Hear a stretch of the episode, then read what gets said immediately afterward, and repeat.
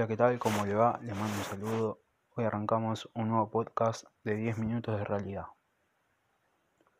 Hoy hablaremos con Jerónimo un tema de suma importancia que sucede en todo el mundo como lo es el desarrollo desigual, el cual en Argentina, nuestro país, sucede notoriamente simplemente al comparar las provincias del norte argentino con la capital Argentina, Buenos Aires. En la misma podemos también comparar Ciudad Autónoma de Buenos Aires con Provincia de Buenos Aires. También hablaremos desde el punto de vista mundial cómo afecta el desarrollo desigual al mundo.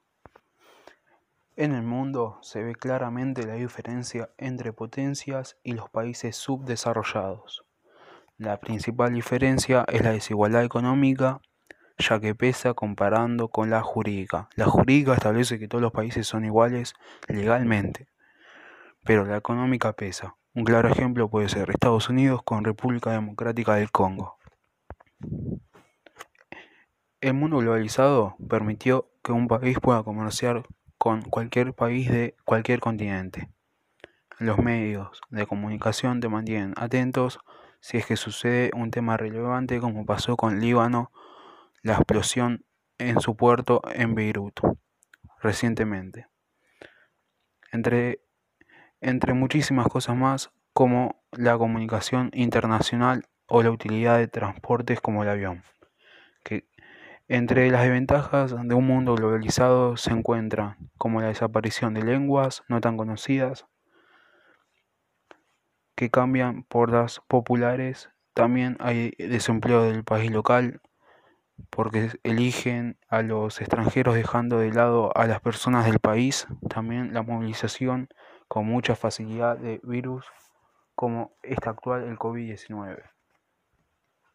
El mundo globalizado lo relaciona con el desarrollo desigual por creación de organizaciones, las cuales crearon medidores para examinar información de los países. En estas organizaciones como la ONU integran varios países.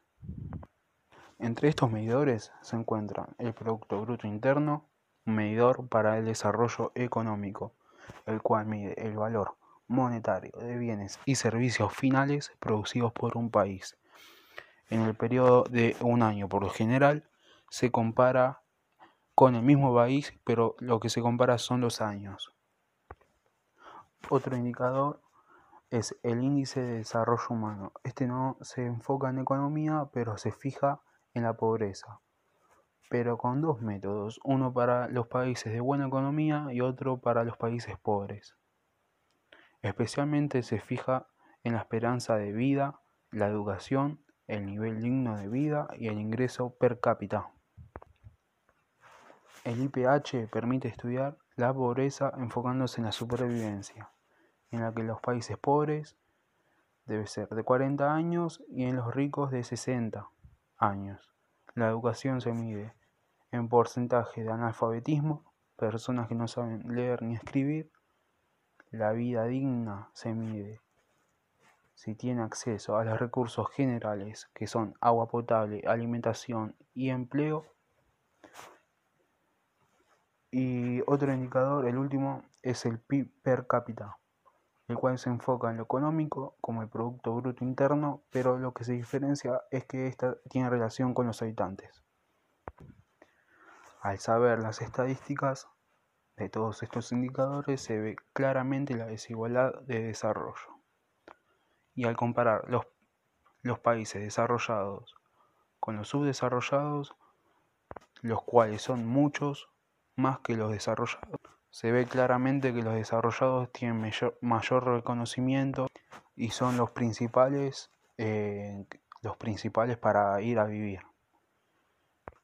En cambio, los subdesarrollados también son conocidos, pero son ideales para vacacionar, no para ir a vivir.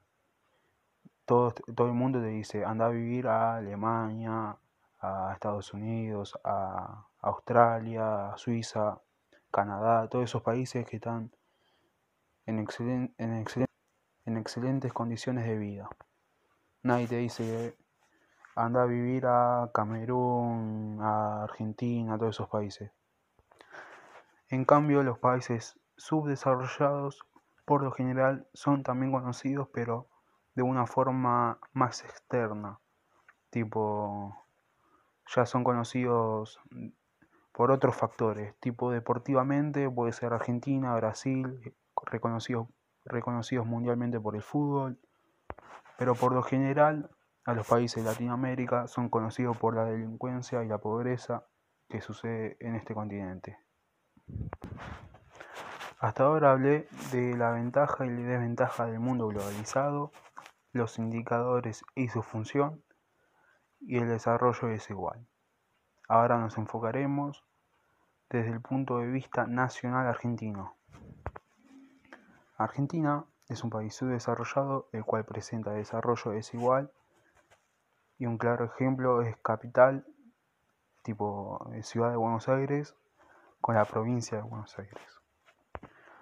Comparando la seguridad, eh, Buenos Aires es mucho más peligroso y la ciudad es mucho más segura. Pero en ambos casos también hay mucha delincuencia.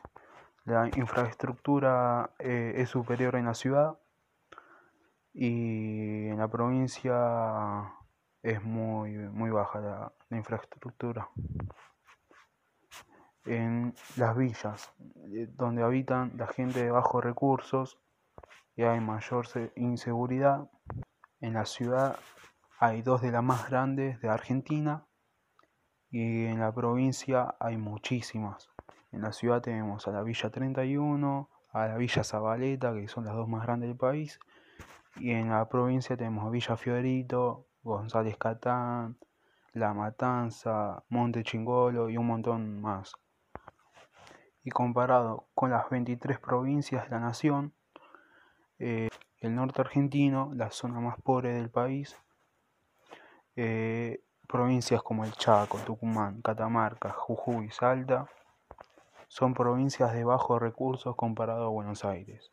Y un claro ejemplo eh, de, la actual pandemia afectó a Jujuy, el cual tiene menos gente de Buenos Aires y en un pico de, de muy pronto ya tiene el sistema de salud colapsado. Imagínate que Buenos Aires tenía, tenía el coronavirus desde, desde hace mucho y ya la venía controlando con el sistema de salud. En cambio, una semana para Jujuy fue fue fatal a su sistema de salud.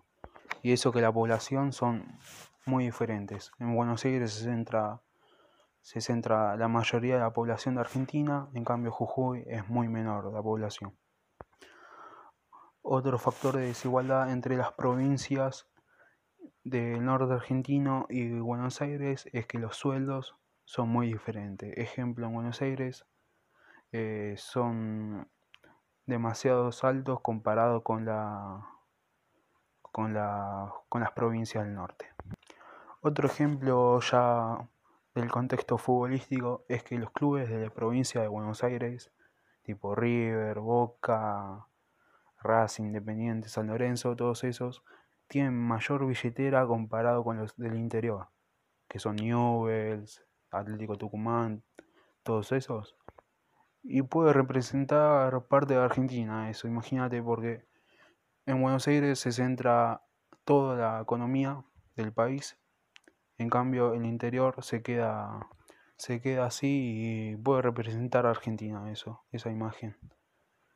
La imagen de que Buenos Aires se centra, es, se centra ahí y el interior ahí, con los bajos recursos.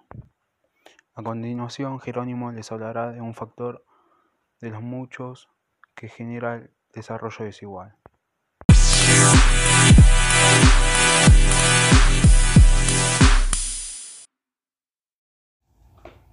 Hoy vamos a hablar de un tema que le interesa a mucha gente, que es el, abuso del poder o, en otras palabras, corrupción. ¿En qué consiste la corrupción? La corrupción es el abuso de poder para el beneficio propio. Puede clasificarse en corrupción a gran escala o menor y política, según la cantidad de fondos perdidos y el sector en el que se produzca. La corrupción a gran escala. La corrupción a gran escala consiste en actos cometidos en los niveles más altos del gobierno que involucran la distorsión de políticas o de funciones centrales del Estado. Y que permiten eh, a los líderes beneficiarse del bien común.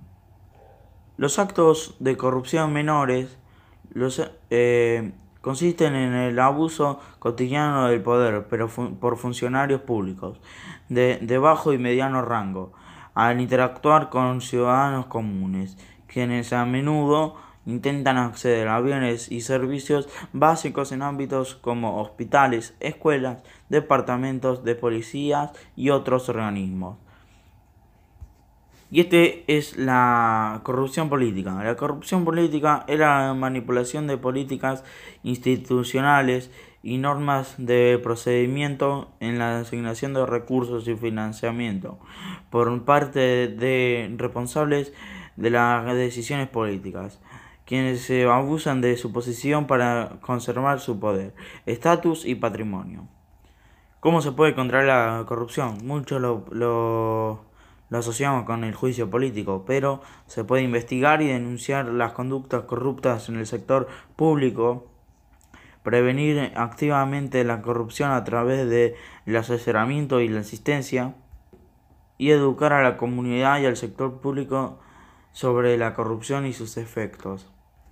Nosotros mucho pensamos sobre la corrupción y nos están en países como Argentina, Venezuela y ahora nos vamos a centrar en el problema financiero de Venezuela. Bueno, bueno, ya finalizando el podcast, em, queremos dar nuestra opinión sobre el tema, que es un tema complejo. No es que de un día para el otro ya no va a existir más ese desarrollo igual, pero siempre va a haber en algún parte del mundo que va a haber. Y espero que Argentina tenga un proyecto en el cual se, se disminuya un poco el desarrollo desigual. así, especialmente que favorezca a las provincias del norte argentino. Bueno, muchas gracias por escucharnos. Eh, les mando un saludo y chao.